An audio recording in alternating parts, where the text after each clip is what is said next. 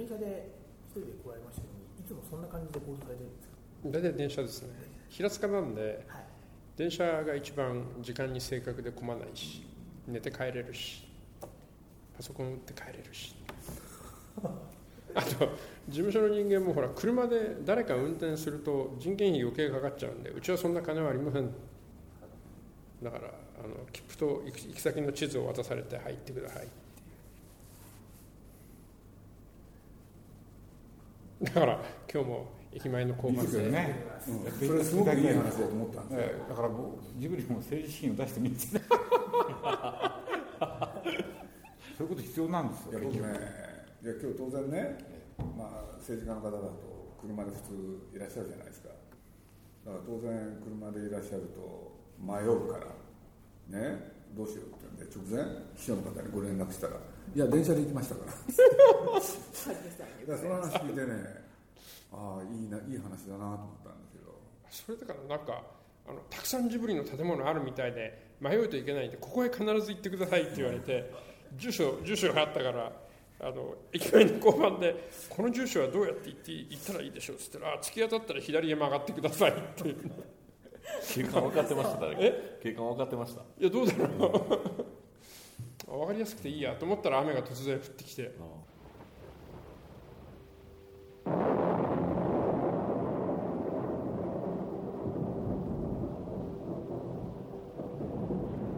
夏のある日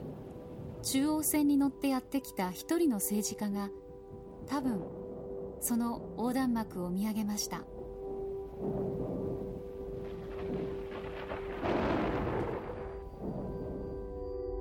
東京駅から西へ。中央線が武蔵境を過ぎて東小金井に近づく頃進行方向右側の車窓にその横断幕が見えてきます。大きな建物の屋上の手すりに祝い付けられたその横断幕にこう書かれているのが電車の中からも読むことができます。スタジオジブリは原発抜きの電気で映画を作りたい。いやだからあの反原発っていうのはイデオロギー問題になってるからそれで原発が新技術じゃなくて旧技術になっててもはや、コントロール不能な。それでイデオロギー論争に入って半原発だとかいや必要だよみたいな話に巻き込まれるの嫌だから自分たちのこう本当に正直なスローガンを作ろうということで。でなんとかせよとかね。鈴木さんはそういうのは喜んでたんですけど 阻止せよとか。そういうのは散々破れて立て看はもういいから。で立て看屋さんに書くとそういう字になるから。立て看屋さんとかその看板屋さんに自分たちで書こうってことで。すぐきれいを買ってきてもらえていろんな知恵が出てですねくくるためには止めをつけなきゃいけないとか。アクリルで大丈夫だとかね、はい、それでその攻撃的じゃない字を書くのでスタッフがいるもんですからそれにここに書いてください。あれなんかひまわりねえかなんかありますね。それは横が空いたからじゃああのこれは女性の20代の女性の自分のなんていうんですかね持ちキャラなんですよ。自分のいちいちごの女の子の。それをここに書きなさい。それ鉛筆で書かせてもっと大きくとそれをまたその美術の人間がみんなで寄ったかってペタペタに本当にえみんなでやったんです。でトム・ソーヤのペンキ塗りと同じで次々と交代してくたびれないように 見えるか見えないかとかいまだにあの抜きっていうその原発抜きの抜きが小さかった書いた本人をブチブチ言ってますけど今度書く時は大きく書きますってジブリを訪れたのは衆議院議員の河野太郎さんです。え原発抜きっていうのはいつ頃からなんですか？いや僕はあの自分の身近な人間とも話してるとなんかイデオロギーみたいになってね、うん、こう反原発っていう言葉自身がね。それは僕は賛成ですけどもそういうことよりも違う自分たち今の言葉を作った方がいいと思ったから、まあ、ああだこだって書いてるうちにああいうふうになってます、うん、僕がしゃべるんじゃなくてそその各人間がしゃべしゃべらせてところが各人間の方は子供の時に自分の郷里でその両親が反原発活動をやって、でデモにも一緒に行って「わあすごい」って言いながら敗北した経験が その時に両親にあの放射線の恐怖とそのこう映画のその風が吹く時かな。見せられて完全にねトラウマになってるんですよ。そのアニメーション映画ですね。それでこうあの3月15日の一番高い時に外貨カウンター持ってるやつがいて職場でピーピーになりだしてね、うん、本当にしびれちゃったんですパニック症候群ですよねも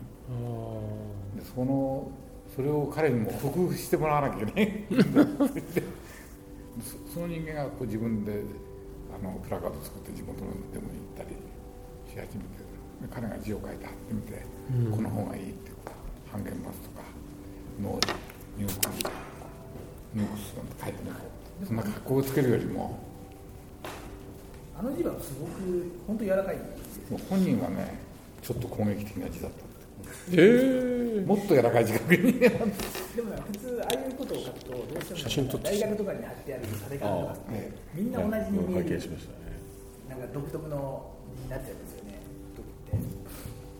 だからそのいろんな人がいるかもしれないけれども、まあ、スタッフは会社がやるとは思ってないから。そうですね。実は職場がやったんですけど。要するにこれはもう社長も会長もプロデューサーもですけどもうそれも OK が出てるものだったので、うん、なんかものすごく喜んでたんですね、うん、ジブリ汗まみれ。夏休みスペシャル。河野太郎さんと宮崎駿監督。そして鈴木さんらが交わした原発をめぐる対話を皆さんにも聞いていただこうと思います。スタジオジブリは原発抜きの電気で映画を作りたい。対話には東北の被災地で復興支援の活動を続けている NPO ピースウィンズジャパンの大西健介さん。ジブリでプロデューサー見習いを続けているドワンゴの川上信夫さんも駆けつけました。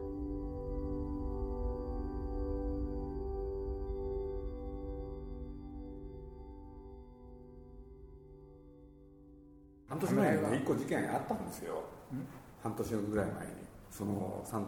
の。去年の夏ですけどね、はい。実は僕らがねちょっと監督不行き届きだったんですけれど福島原発の中に、ね、実はいろんなお店があってねその中になんとトトロのね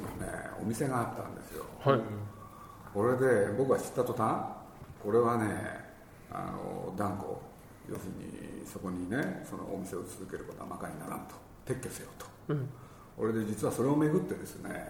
まあ、ジブリの中でいろんな意見出てきたんですよ。というのは、まあ、そういうことが実際行われたんですね、原発安全神話。うん、要するに80%の人がね、原発安全だと言ってると。うん、なぜね、鈴木さんはね、要するにそういうことに対してね、えー、そういう態度を取るのか。で僕はもうその時にね、もうちょっとかなり感情的な言い方でね、会社として原発に反対であると。すごい、まあ、会社の中でやったんですよ僕は、うん、でまあ事前にね僕あの時はあの星野それから宮さんに僕伝えました。その方針でいきますから。使い。忘れてましたけど、うん、僕も当然だと思い。ますからそんなこともありました、はい、それで抗議なんとかい。っぱい。来たってい。うのも聞きましたそうですすごかったそれは抗議ってい。うのは僕のところですごい。抗議ですよどっち側からですか要するに福島原発のその関係の人たちそれから原発賛成派の人たち原発は安全であると、うん、鈴木さんはね知識がないと、うん、これがまず一つ。それと二つ目あの、ね、東京にいて、ね、あなたは仕事してんだろうと。生活してんだろうと。それは全部ね福島の原発の電気をあなたは使ってるんですよ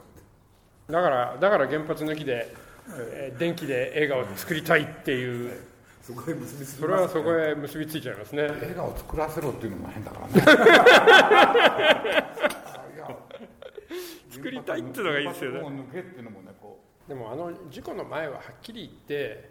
みんな要するに原発は必要だというほとんど洗脳みたいなことになってましたからね。それがうまくいってたんですね。うまくいってたんですよね。でそのそれにイチャモンつけるともうすぐ上げ足を細かい上げ足取るような人たちが来てわわわわやってましたからあのそれとみんなこう大人だと思ってる人はみんなみんな原発がなきゃ電気つかないんだから。いやいやそんなことはないんですっていう、そういう区分けをするためのね組合みたいになってるっていうふうに。だからあいつが半原発っていうのはまああいつ思想警護が当然だろうみたいな。ああ、そんなにいいですね。それ正しいかどうかじゃなくて、いや、やつは赤だからみたいな、そんなそんな感じのレッテルですよね。僕も自民党の中で原子力政策おかしなところがありますよねっていう質問をつりつまがこことこことここ合いませんよねっていうと質問してるのに答えが返ってこなくて「お前共産党か?」とか「あいつは共産党だから」とか、いやいや質問してるんだから答えをくれればそれで納得すればこっちは降りようと思ってるのに答えは返ってこないんですよ。それでこうなんかあの昔は共産党という今は社民党へ行けと言われるようになりましたけど だからそういう話じゃなくて聞いてんだから答えちょうだいっていうと答えがなくて。だから結局言ってる方も真面目に聞かれると答えられないようなものでこうレッテル貼ってごまかしてた。社民党に行けって言われるっていうことはつまり基本的には今民主党も自民党も原子力は賛成なんですか？民主党も自民党も賛成です。それは自民党は半世紀電力会社とつるんでやってきてそれはおいしいお金が電力会社から政治献金もらうとか民主党は電力会社の労働組合に選挙でお世話になってますから結局みんなその辺は賛成になって。河野さんはなんで反対なんですか？あの辻褄が合わないところがたくさんあってですね日本ってウランを燃やすですね原子炉で。でウランを燃やして出てくる使用済み核燃料っていうウランの燃えかすを化学処理して溶かしてプルトニウムを取り出しますと。で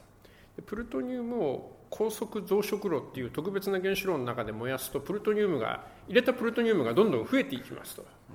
とどんどん燃料が増えるから多分2000年ぐらい日本の電気は大丈夫です。わこれはすごいねっていう話だったのが高速増殖炉昔は30年後にできますと言われて30年経ったら全然影も形もなくて今50年後です。だから核のゴミを埋めますと言ってるけど埋めた後100年から300年それをモニタリングしますと。300年前っていうと赤穂浪士が討ち入りしてる頃ですから。それはいくらなんでも50年しかまだ使ってないのに300年モニタリングしてその後10万年埋めときますっていうのはそれはどう考えても時間のコスト引き合わないし大体日本のどこで埋めるんですかと。埋める場所決まんないですよね。あの今の話高速増殖っていわゆる文殊文殊文殊が原経路ってやつ。要するに文殊がその本当にできるかどうかやってみようっていうのがあって文殊の次にもう一個実験をやってその次が本番です。とその一番最初の文殊が95年の事故からずっと十何年止まってて。本当ですよねもう。いや僕はジビジビの中であの文殊が危ない危ないっていうことを言っていてあの皆さんにもあのそのデマをまき散らしてるっていう。いや僕もねこう血が引きましたよねこう。3.3トンなんか3.5トンの下だけど落っこって引っ張り上げるとぶっ壊れる可能性があるってやつ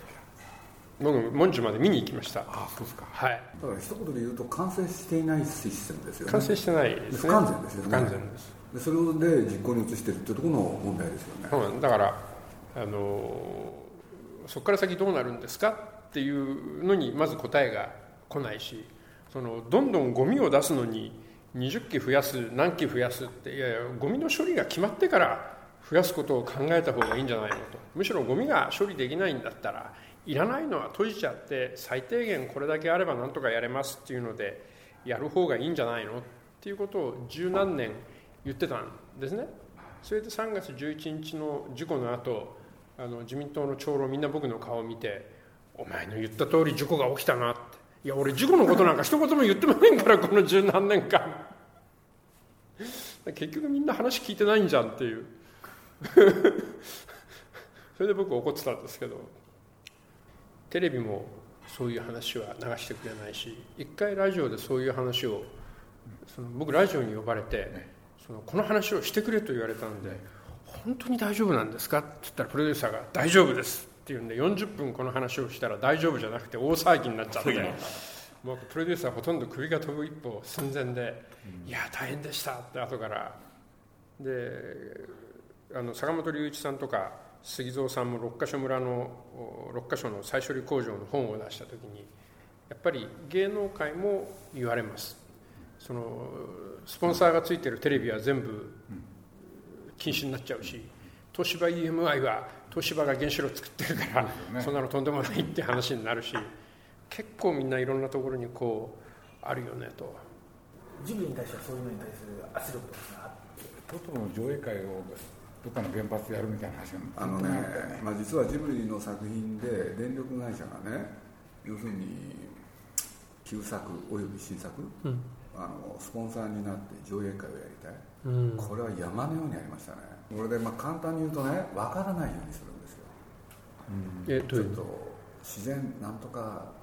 なんとかが主催だと、でもよく見るとね今日公園にね、なんとか電力がついてるっていう、だから「もののけ姫」の時なんか大々的にそれが行われようとしてね、はい、で分かった時点で全部ストップですよね。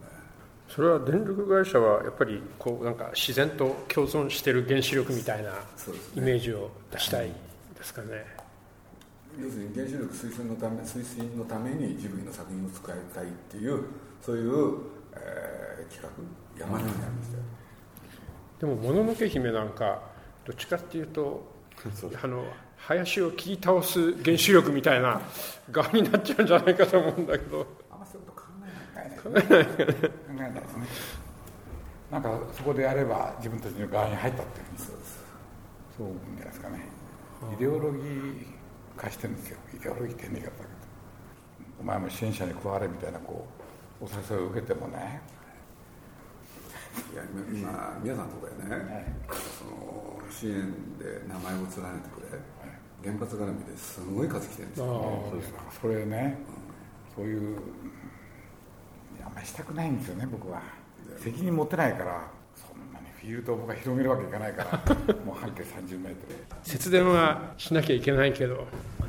電力っていうと今自然エネルギー法案とかでしたっけ？買取法案。あれって実際どうどうなんですか？あれ2000年の頃に同じ法案僕ら議員立法でやろうとしたんですね。でドイツでも同じことをやってドイツはやって日本はできなくて。だから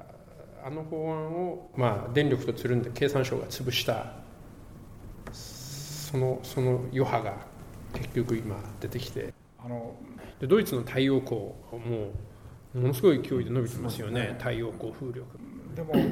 あの太陽発電のあのパネル嫌いなんだよね。嫌いなんですか？あれいや貼ってある屋根見るとケチがいるってしか思えなくてねこう。あれなんかもうすぐかっこいい。いやまあそう格好もそうですけどいや僕のところも貼ろうと思ったら屋根の向きがダメだって話だ、ね、やっぱり今回ね被災地行ったんですよ悩んだのは仮設住宅、うん、一軒一軒に必ずエアコンがついてる、うん、おはいはい。それが住めないよ。ねあれエアコンついてました？ついてたんですよ。ちょっとほっとするんですけど、うん、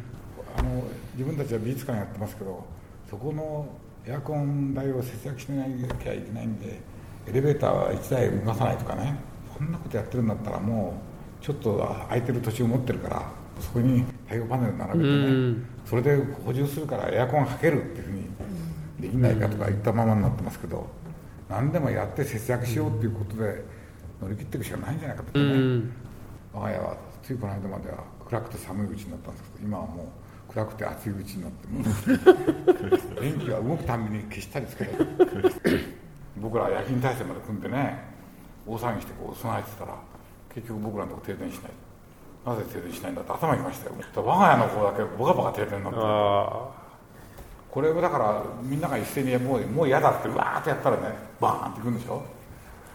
コンピューターがみんなすっ飛んでしまえば。それもいいやと思ってるんですかね僕は。林さんの車もなんかエアコンついてないとか。いやあれはまあこのビで乗ってるんですからね。えついてないんですか？えついてますいやすだれ貼ったりして走ってますけど。だから今なんか変わるそのいい方法があるなんてとても思えないですよ、あの風力発電もやっぱり問題あることは確かだから。太陽絶対やりますよ。今今できてる薄膜太陽光っていうのは7か月で元が取れるんですよね。作ったエネルギーあそうですか、はい、でそれは変な話もっと進化してるのはステンドグラスみたいに、こう窓にそれで絵描いて発電あの効率はまだまだ悪いんですけど、おしゃれだよねっていう。あのそれこそあんな無水な太陽光パネル屋根に置くぐらいなら僕らのとこは貼るような面積がね杉さんの部屋に入ってもダメだし大体北向いてる。北ですよ。北北。寒い？寒いわけです。いやでもね今回ね気仙沼と今の陸前高で行ったじゃないですか、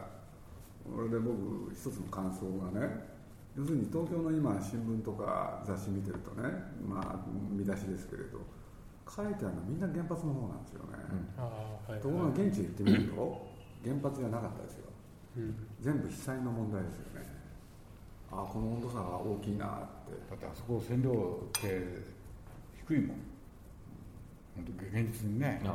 その宮城に抜けた途端に下がるもん。そうです、ね、飛んで抜けた途端に。福島。が持ってましたから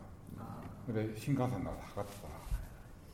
たら。新幹線の中で。見てたらトンネル入ったとに下がって。それでトンネル抜けてもう宮城に入ったらもうずっと低かった。ここより低いぐらいです。そうですね、本当に。新聞の報道が違うんだなっていうのは印象的でしたね、僕は。それでねその台所に線量計を置いといて食材を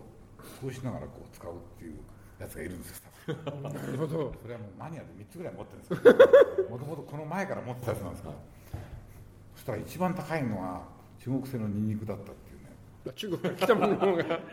どどうやってきた育てられたニンニクだった話だったんだけどその中国製のニンニクがやっぱ高かったっていうのはもう一例実際スタジオで起こったんですよ。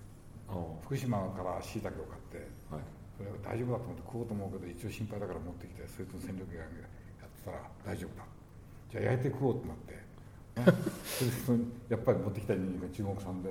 当てたら高かった。中国のニンニクの方が高かった。わけわかんない。んですよ。で僕らはそういう保育園持ってるもんですから、はいはいはい、その保育園のことでねその親の心配は当然だしだからいろいろ気を使わなきゃいけないことがあってそのいろいろ調べたんですよ。調べ続けてるんですけど。でちょっと池には入んない方がいいなみたいなことになってるんですけど、うん、まあ、今度掃除してそこに沈んでる泥がやっぱり一番多いんじゃないかと、うん、そう一回掃除してみよう。そのサンドどこに捨てるんだってね。あなるほどね。これよそに捨てるのまずいんじゃないって穴掘って埋めちゃう。庭の穴掘って埋めるかとか、うん、埋めて大丈夫なのかってわからないですよね。とにかく何とかして掃除してそのかき集めたヘドロと砂を穴掘って埋めてビニールシートでくるんじゃうみたいな。それで 一方じゃあ新しい砂ってどっから持ってくるんだって話になってこれがない。ない。至る所の保育園が砂場を取り替えてる、うん、ああでこの辺の砂はみんなかぶってるから。実際なんですか？数値高いんですか？あのね一番高かったのがその池の水をそのまま水は低いんですよ、はいはい、それでかき回して子供が入るともう田んぼでもっちゃうんですよ、そこの泥がこう湧き上がってくる。泥も入ってる下にあるやつが、ええ、こんな浅い池なんですけどね。で測ってみると一番高いです0.28うん。あ結構あります中国製ニンニクが0.2ですから。なるほど。0.1ぐらいになるとその小さな機器だとこのそこのすぐそばに法政大学の放射線いじってるところが自分のとこから漏れないかってんでしょっちゅう。調べてる。調べてるところで今度この3月11日以降そのそのデータを公表してるところなんですよね。なるほどね。そこと数字が違うんでその持ってその機器を、はい、それで並べて比べてもらったんですよ同じとこ。ろ、え。え、向こうの准教授が協力してくれてそしたらこの小型のやつは要するに危険だっていうことを信号するために作られたようなもんだから、うん、0.1以下だと相当曖昧であるなるほど。だからあのこの誤差は心配の範囲ではないってこう言われたんですけど0.28が出ちゃうとちょっとその誤差を超えてるなと、えー、そうそれこれなんとかしなきゃいけない。ところが地下の水槽は雨水を溜めてるんですけどそこから循環してるんですよ池は。でそれはやっぱり掃除しなきゃいけないんで、はい、中に砂も溜まるんでそこでこう開ける時は怖かったんですよね。何が出るだろうって。低かったんですで水も低くて沈んでる砂も調べたら低かったんですね。だから子供たちが一番入るところのヘドロがやっぱり。ヘドロ化してるのが一番高い、うん、そこで子供たちがねおしっこもしてるらしいし。こんなく飲んでるやつもいるから。これはやっぱりダメだ。これも何かしなきゃいけないっていう。やっぱり掃除しないと。入るなっていうのはやっぱかわいそうだと、うん、それで一回掃除してみようと。掃除して何時間かこう通水して測ってみて。心配ないって言ったら親にもこういうことから心配ありませんからって言ってそれで親によっては本当に神経質になってますから、うん、あとはもうしょうがないから僕の責任でというしかない僕がまず入ってみますから。俺が入っても全然すごいぐら。いもうもう甲状腺大丈夫でしょって言われちゃいますよね70でしょって言われたら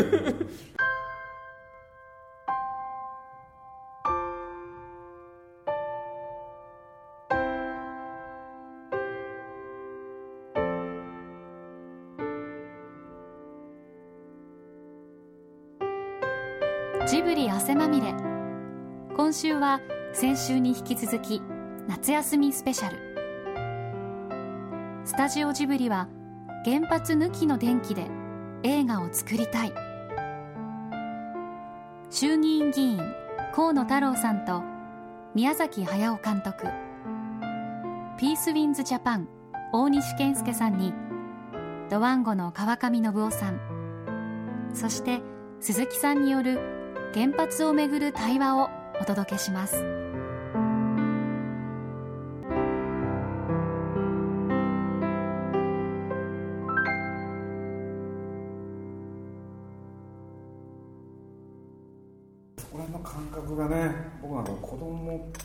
ないでしょ小さい子、うん、そうやっぱり分かんなくなるんですよね。その神経質になるのが。そさね。そこでねやっぱり子供持ってたらそういうことが起こるのかな。こんなチビがね相まってるの見ると、うん、でも払える努力は最大限払っておいた方がいいっていうふうに。我が家も小学校3年生なんですけど、やっぱり女房はすごいですよね。ああそうですか。あの必ずこれは床さんっていうのをこう買い物の時に見てそれで政府が発表するじゃないですかいろんな数字を、はい、そうすると必ず言われるのが「これはあなた本当なの?」って「いやいやそれは枝野さんが言ってるから」って枝野さんに聞いてらっしゃいみたいな。家庭でそういう話題になる、ね、そういう話題になっちゃいますよね。でも必ず夫婦喧嘩になるから枝野さんに「まあいい加減にしろ」って言ったんです。直ちに影響はなんとかあって。迷惑だ。直ちに影響あるはずないんですよ。そんな恐ろしいものが出てるわけですその問題としてこの原原発やめられるんですか？うんまああの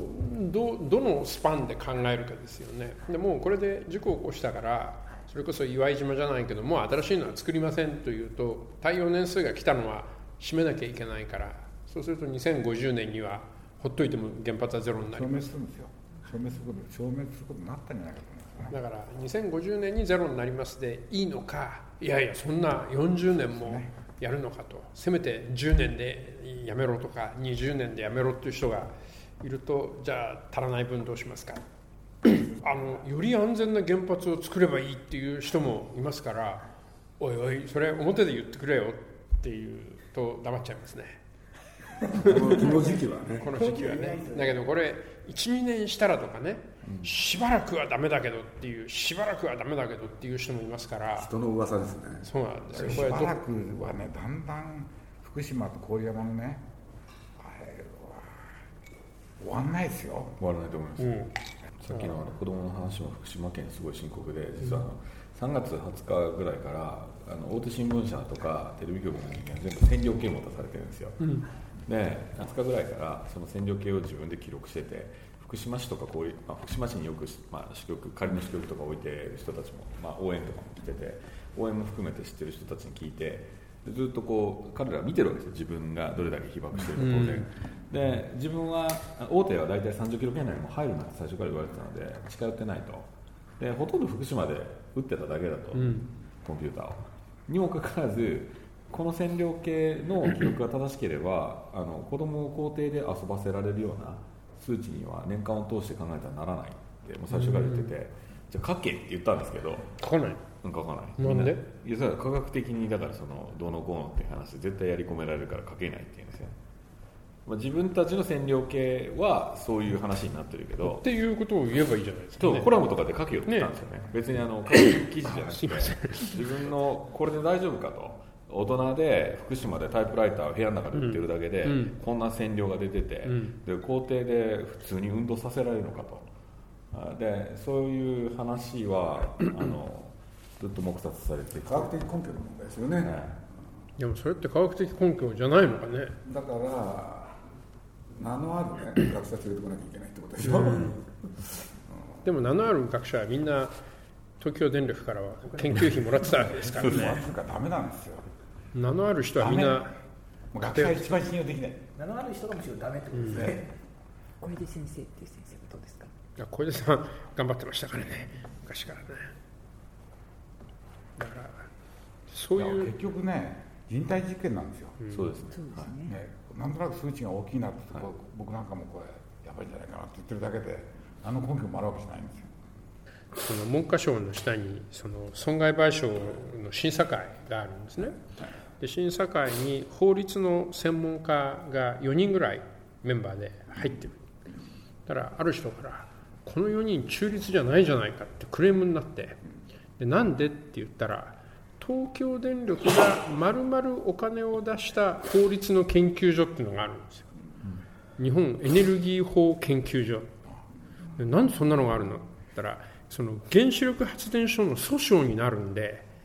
電力会社は法律の専門家を囲い込んでおかなきゃいけない。でお金を出して法律の研究所を作ってエネルギー法研究所でその損害賠償の審査員になっている法律の専門家はみんなそこの役員さんこれ中立じゃないじゃないかって言われていやさすがにそこまで俺も見てませんでした。って調べたらそうなんですよね。それで文科省にこれ中立じゃないんじゃないのって言って今文科省がうーっとこういろんないろんな話があってだから本当にその原子力っていうか電力はもうあちこちにさっきのジブリを使わせてくださいじゃないですけどもういろんなところへとにかくお金をまいてでそのお金みんな電力料金ですから。だからあの校庭のこの問題の深刻さがあるんですよね。校庭の放射線量を決めたのだって、20ミリシーベルト下げると子供疎開させなきゃいけない。だから文科省としてはそれで決めたんですダメだと。だけどそれを文科省と言わずに原子力安全委員会があってそれは嘘だろうと、うん、だから結論ありきで決めた結論ありきだったんですよね、さっきあの人体実験とおっしゃったのはまさにそそこでもう最初からあのしなければならない。だから数値はここっていうのがある程度あって、でその先はどうなるかわからないっていうのが多分正直なところだと思うんです。だから実験になるということですねこれから。それをやっちゃったから不合理な数字がいっぱい出てきましたねと。その原子炉原あの原発の後処理をやる人たちも結局どんどん放射線量上がっていっちゃうんで上限値をどんどん上げてきました、えー、校庭の放射線量も20ミリ疎開したくないからみたいなことをやったんでもう数字が全部信頼されてないんで今度もその汚泥放射性物質がセシウム出た汚泥を肥料で使ってもいいですなんて言うともう全国からとんでもないっていう話が来ちゃってもうどんな説明をしても結局信頼されなくなっちゃったんでその最初からこうだって言い続ければその少なくとも政府が言ってる数字に対する信頼はあったんだけどもう政府の数字が最初からめちゃくちゃだっていうのが分かってるから、これから先どんな基準値を作ってももうそれに対するその反対っていうのはついてまいりますよね。だからこれえらいことやったなっていう。海の問題もそうですよね。そうですよ。法律として調査してない、はい、国として調査してない。あちこちの生産試験にはそれぞれやってるけど、そうなんですよ、ね、統一してやってない統一してやってないのは日本だけじゃないかって話あとあの民間の業者にその先から任せるんですけど、うん、民間の業者で勤めてる人の元勤めてた人の話を何人か聞いてもみんなあの数値はいくらでもどどうでもできる。つまりあのどどこで取るかで大体どういう数値が出るのか分かるからあのその設定のその取る場所とかそういうのを変えればお望みのものが出せると。で例えばねそのカツオ一つ取っても沖を戻るカツオと陸ギリギリを戻るカツオがあってもう陸をギリギリ戻るカツオは取らないと決めてるからね。漁協は。暗黙の了解で。うん。だからあの沖を取る戻る活動しか沖通る通って戻るやつしか取らないと。そうやってんだ、はい、2波があるみたいで最初に沖を通っていくやつが来てで次は沿海を通っていくやつがいてで戻るのも同じようにこうあの沿海を通るのと沖合をかなり沖合を取る。えそれ取らないっていうのはあのいやだからその実際取らないと。取ったらもう出るの決まってるから、出る決まやらない。素朴に聞くんですけれど政治ってのは何ができるんですか？もうだから本当は信頼感をつなぎ止める。要するに情報は全部出しますと、でこうこういう情報だからどうするか政府としてはこうした方がいいと思うけども最後はそれは、ね、家族の判断両親の判断みたいなところがあるじゃないですか。だけど政治がその数字のところをでたらめ情報の出し方をでたらめやっちゃったから要するにもう政治がどんな情報を出してもその情報が信頼されないわけですよそれからその出してる側の何か意図があってこの数字を出したに違いないと。だからこの数字なら大丈夫ですよと言ってももうその数字の大小なんか見てないんですよね。ベクトルとして増える方向になってるものは全部ダメですと。だからこの数値のおでなら肥料に使っても安全なんですと言ってもそんなもん持ってきたら数字が増えるだろうって言われてそれで終わりですよね。だからその一番のとにかく信頼される情報を出しますっていうところが崩れちゃったからちょっと今の政府だとやりようがない。だから外国から専門家を連れてきて、日本政府が言ってるんじゃなくて、世界のトップクラスの専門家がこう言ってるからって言って信頼を回復していかないと外圧によって。外圧によってやらないともうどうにもならなくなってきてますよね。直ちに影響はないっていうことがすごい罪なことだと、う。ん、直ちに影響はないんですよね、うん、直ちに影響出てくるやったらね、はい、逃げてますから。そうですよ。これはだから時間のかかるもんですからそれ以外にどういう言い方がねあるかっていう話ですよね。先はどうなるか分かりませんけどって言えないもんね。それ言わなきゃいけない。まあ だから僕がそのどうして出さないんだっていうのを鈴木さんって出さないでしょ。パニックになるんじゃないかと思ったら出さないじゃないですか。いろいろ。トトロとホタルの墓がこんなに少ししか人が見なかったのかっていうのは。僕らに隠したいですかえ？え？いやでも情報のコントロールしてもいいと思うんですけどもっとうまくやってほしいですよね。なんかとりあえず情報のコントロールしていい。成功な何何を守ったのかっていうのよくわかんない。僕は鈴木さんの話聞いてるとね、その情報のコントロールが下手すぎるっていうのでいつも苛立つんですよ。俺ならもう少しうまくやるみたいな。そうですよね。そうですね。大さんものづいてるから。やっぱりね段階の世代以降ね情報のコントロールするの大好きなんですよ。うん。僕昔からそうだと思うんですよ。だからまあ鈴木さん何でも言い合い言ってもじゃないですよやっぱり。頭使えって言うんですよいやそれだから名古屋の言い方による下町の路地でですねルールをどんどん改変してそのめんこでこう やってるうちにこれは違うルールだといろんなこと言いながらルールを改変するっていうことで鍛えた技なんですよ情報操作大好きでしょ情報操作するとそうなってパニックっちゃうんですね。だから今はもうとにかく一定の蹴りがつくまでもう清掃をやめなさいっていう気分の方が、無能なの分かってるけど有能だと思ってないってこう、うん、俺鳩山ないけど何だって構わないと思ってる人間だからその本当にそういう意味ではその僕が別に菅総理を応援したから菅さんが長生きするとかそんなこと全然思ってないですでも今はそんなことやってる時じゃないってこ。う有能じゃないんですよ。誰が有能なのか。それはそれで今こう、ね、河野さんを総理にしろっていう結構人気高いですいや、はい、人気高いですね、はい、僕の周辺ではとても人気高いです若い人とか40ぐらい50ぐらいまでですね人気高い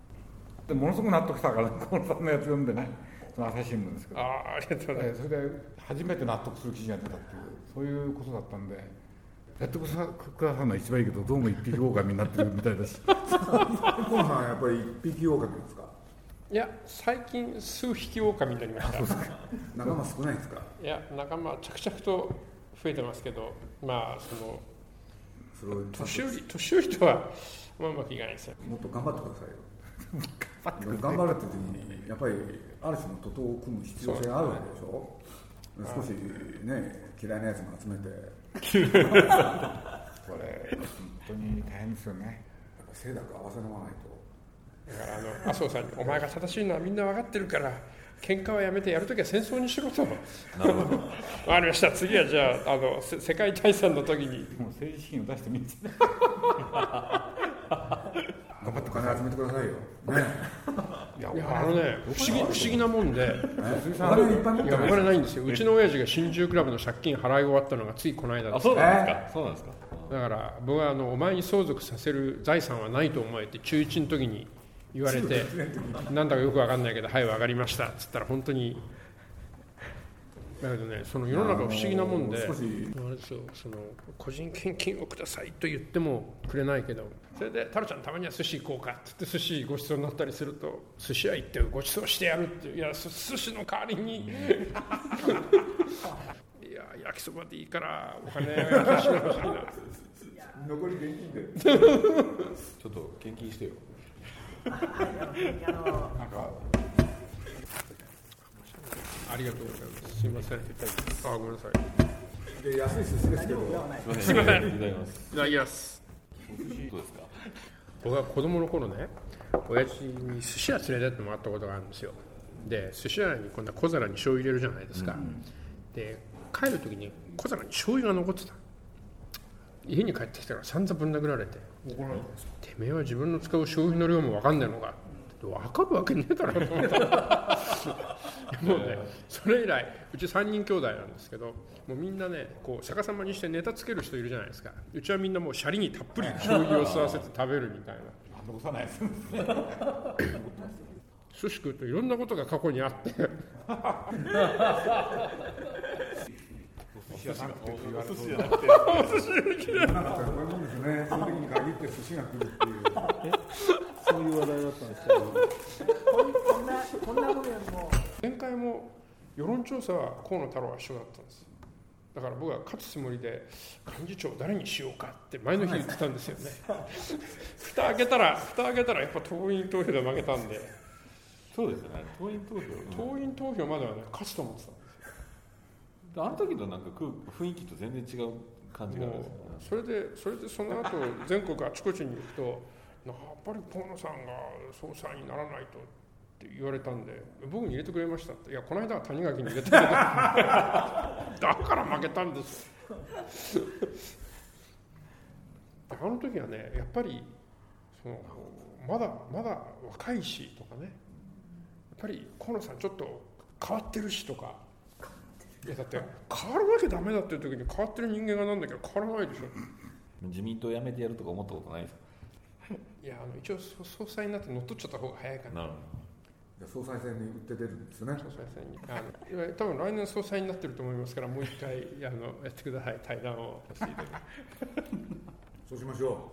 う。なれる可能性あるんですか、はい、河野太郎じゃなきゃ政権復帰できないですから。心配になってきた。じゃ次は自民党総裁室で。その次は首相官邸でやりますねス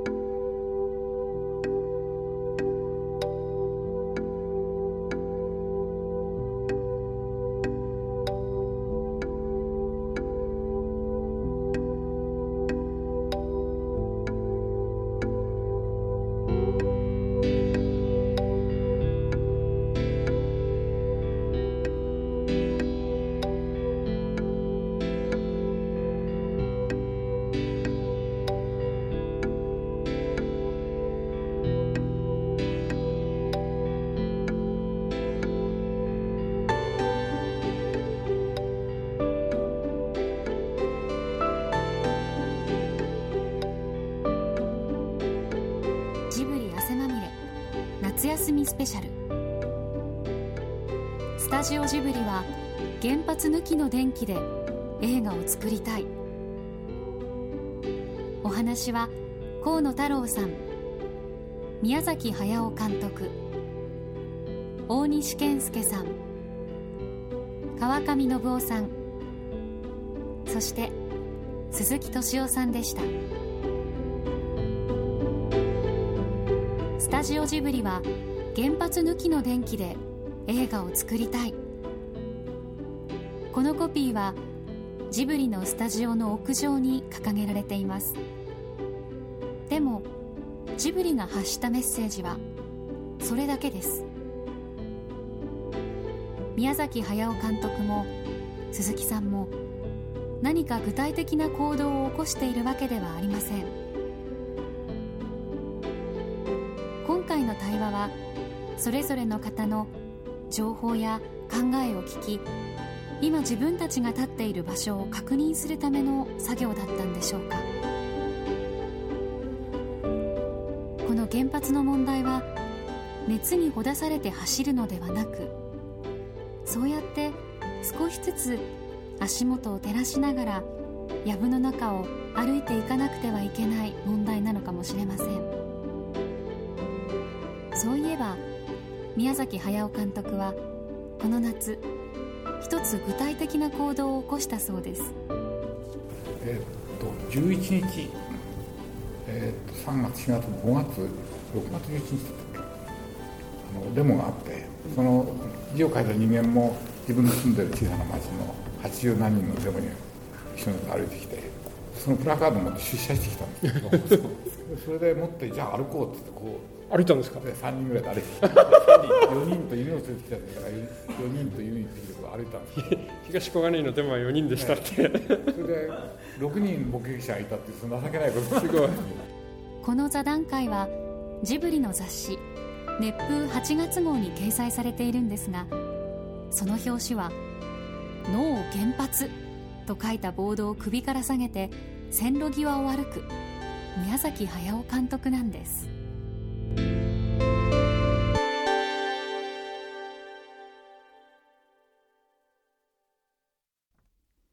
鈴木敏夫のジブリ汗まみれ。